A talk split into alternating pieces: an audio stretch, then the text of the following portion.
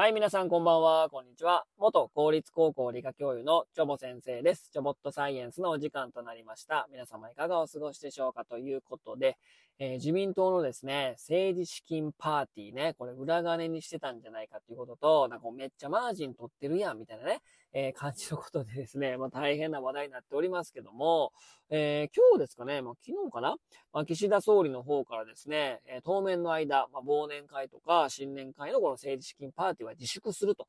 まいう発表がありましたけどもね、これ自粛するということはですね、これなんか絶対やましいことあるやんっていうね、まあ感じなんですけども、えー、皆さんこれどうですかねもう本当にその、パーティー券を売るためにね、こうヤッキーになってね、そのマージンを取るみたいなね、もう完全にこうやってますよね。で、これね、こんな感じでね、これ蒸し返されたのは、多分普通にやってることだと思うんですよ、これね。もうや、これ野党もやってるし、別に自民党に限らずね、政治資金パーティーってお金集めてめちゃくちゃやってるんですよ。これなんでこれ蒸し返されたのかっていうとですね、来年度ね、こう減税するじゃないですか。所得税をね、年間4万円、すごいしょぼい減税ですけども、まあ、減税をしたらあかんみたいなね。もう減税することはもう命を削ることやみたいな感じで、もう財務省がね、多分めちゃめちゃ抵抗するんですよ。もうその腹いせにね、ちょっとこのスキャンダルをこればらまいてると思うんですけどもね、本当になんかね、変な世の中になりましたねということでね、えー、今日のお話はですね、久しぶりに恐竜のお話をしたいと思います。今日取り上げる恐竜はですね、トリケラトプスです。まあ、トリケラトプスの実はっていうところをですね、ちょっとお話したいなと思うんですけども、まあ、トリケラトプスね、えー、すごいね、インパクトのあるような形してますよね、姿してますよね。まあ、兜のような頭を持つ、まあ、人気の、まあ、植物食性恐竜、まあ、要は、えー、草食の恐竜としてですね、あまあ、肉食といえばティラノサウルス、草食といえばね、まあ、トリケラトプスというね、まあ、肉の王、ティラノサウルス、植物食性の恐竜といえばトリケラトプスと挙げられるぐらいですね、まあ、非常に人気のね、まあ、恐竜だと思います。で、このね、トリケラトプスはですね、まあ、白亜紀後期の北米地域、えー、なので、まあ、ティラノサウルスとですね、まあ、同時代に、えー、と同地域に生息していた最大級の角竜類なんですね。で、まあ、非常にね、この頭のね、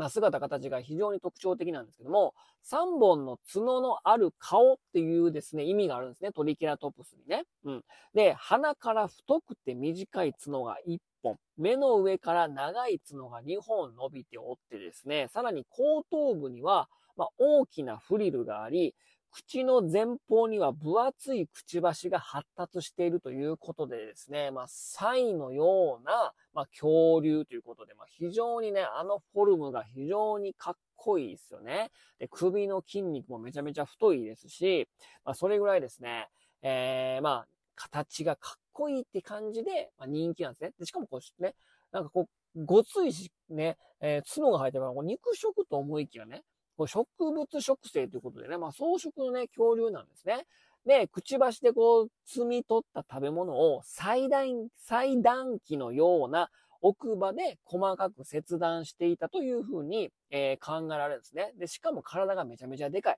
体の大きさがですね、象並みであることを、あることということと、お周、ね、圧がでかいので、周囲にある植物を手当たり次第に口に入れていたと。いうことが考えられるんですね。で、体長はですね、だいたいね、8メートルから9メートル。体重はね、10トン前後というふうにま推定されるらしいですね。で、頭の大きさね、あの角とフリルがついたあの部分だけで2メートル60センチメートルにも及ぶということで、めちゃくちゃでかいよね。うん。で、重さね、1トン近くにもなる大きな頭なので、まあ、こうね、ぐっとね、上に持ち上げることはまず不可能やったっていうふうに言われてるんですよ。もうここがトリキラトプスのなんか実はっていうところの感じ感じだと思うんですけど、なんかもうあの角でね、こうブンブン振り回してね、もう肉食恐竜も恐れないみたいな感じで、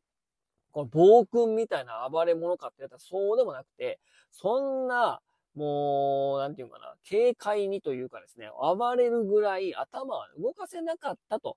いうふうに思われてるんですよ。なんかちょっとその辺ががっかりポイントかなっていう感じはするんですけども、まあ、その証拠としてですね、えー、その、あとこうガンガン動かせなかったから、竹の高いね、植物は食べられなかったというふうにまあ言われております。で、頭の骨には空洞がほとんどなくて、首の骨は互いにくっついていて、一本の短い棒のようになっていたので、えー、まあ、これはですね、まあ、頭が重すぎて首を自由に動かすことができなかったというね、えー、証明にもなってるっていうことですね。ブンブン動かさなかったんですよね。うん、なんか、うん、なんかちょっと、うん、イメージと違うな、みたいなね。なんか恐竜を模したね、のアニメとかゲームとかでは、とかだと、トリケラトプスがもうブンブン振り上げてね、もうこう持ち上げたりとか、やってるんだけど上下に動かしてね。それは無理やったっていう感じなんですよ。重すぎるし、その証拠に骨もくっついてるし、太い短い棒みたいになってたから、そんなに可動域なかったよっていう感じなんですね。なんかちょっとがっかりやなみたいな感じだと思うんですけども、で、でさらにですね、巨大なこの頭の中にあった脳をね、小さめのみかんほどの大きさしかなかったっていうことでね、まあ、脳もちっちゃかった。あんだけ頭でかいのに、脳がちっちゃかったっていうね。これもちょっとなんか、ああ、そうなんかみたいな感じだと思うんですよね。うん。で、これほどですね、まあ、防御力、攻撃力ともにこ高そうな外見ですよね。ちょっと壁、あの、首は動か自由に動かすことができなかったかもしれないけど、このトリケラトプスと、まあ、肉食の恐竜の優であるね、ティラノサウルスが同じ時代いたから、同じ地域にね、これトリケラトプス対ティラノサウルスみたいなね、こういう場面があったんじゃないかみたいなね、そういうことが想像されるし、そういったえー、漫画であったりとか、えー、図であったりとかね、図説の図とかね、まあそういったことがあるので、これもがバッチバチでライバル関係で、こうバトルしてたんじゃないかというふうに、まあ考えるかもしれませんけどもですね、まあ現代のね、肉食獣を見てみても、肉食の動物を見てみても、自分と同程度に体が大きくて、まあ元気な動物をですね、力ずくで襲うことは、まあまずないんですよね。で、反撃された場合のリスクが非常に大きすぎるんで、トリケラトプス、まあ確かに首は自由にガン、ブンブン動かせなかったかもしれないけど、まああの角は割と脅威っすよね、食べ、食べるときにね。なので、バッチバチでバトルしてたっていうわけではなく、まあ、さすがに、でかいトリケラトプスの大人をティラノサウルスが襲うってことはまず考えられなかったと。まあ、いうことなんですね。まあ、これもトリケラトプスの実話にね、まあ、含まれるわけですけども、まあ、そんなバチバチバトルはね、まあ、してなかったということなんですね。うん、なので、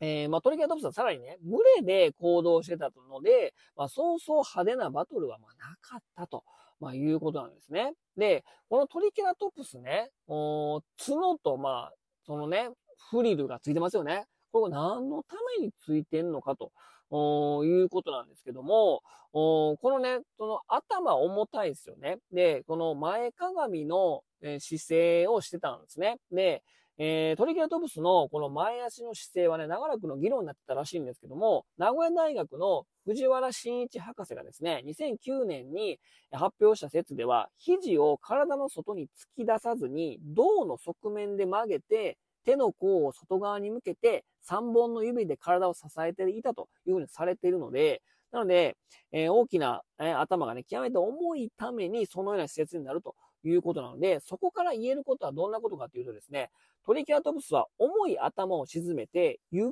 くりと地面を這うようにしか歩けなかったってことなんですね。要は、サイとか、えー、牛のように速いスピードで走ったりとか、突進してね、あの角を使って突進して、こうね、えー、肉食獣に負けないように、そういうことしたって言われたら、そういうことは無理やったってことなんだ。なので、のそのそと頭を沈めて歩くことしかできなかったので、走ることもできなかったということなんですよ。頭重すぎて、も角もでかいし、もうフルズもあるしね。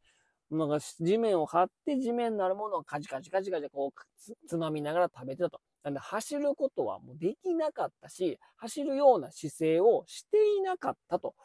いうことなんですね。これもなんかね、なんかちょっと図鑑で見た様子と違うなみたいなね。なんか知ってる全、なんか知識っていうか言われてること全然違うなと思うんですけど、まあ走ることもできなかったし、首をね、こう自由に上下に動かすこともちょっと難しかったんじゃないかとまあ、いうことなんですね。だからあの特徴的な角を使ってね、こう攻撃するシーンっていうのはですね、まあ、これは幻想に過ぎないし、実際はそうじゃなかったと、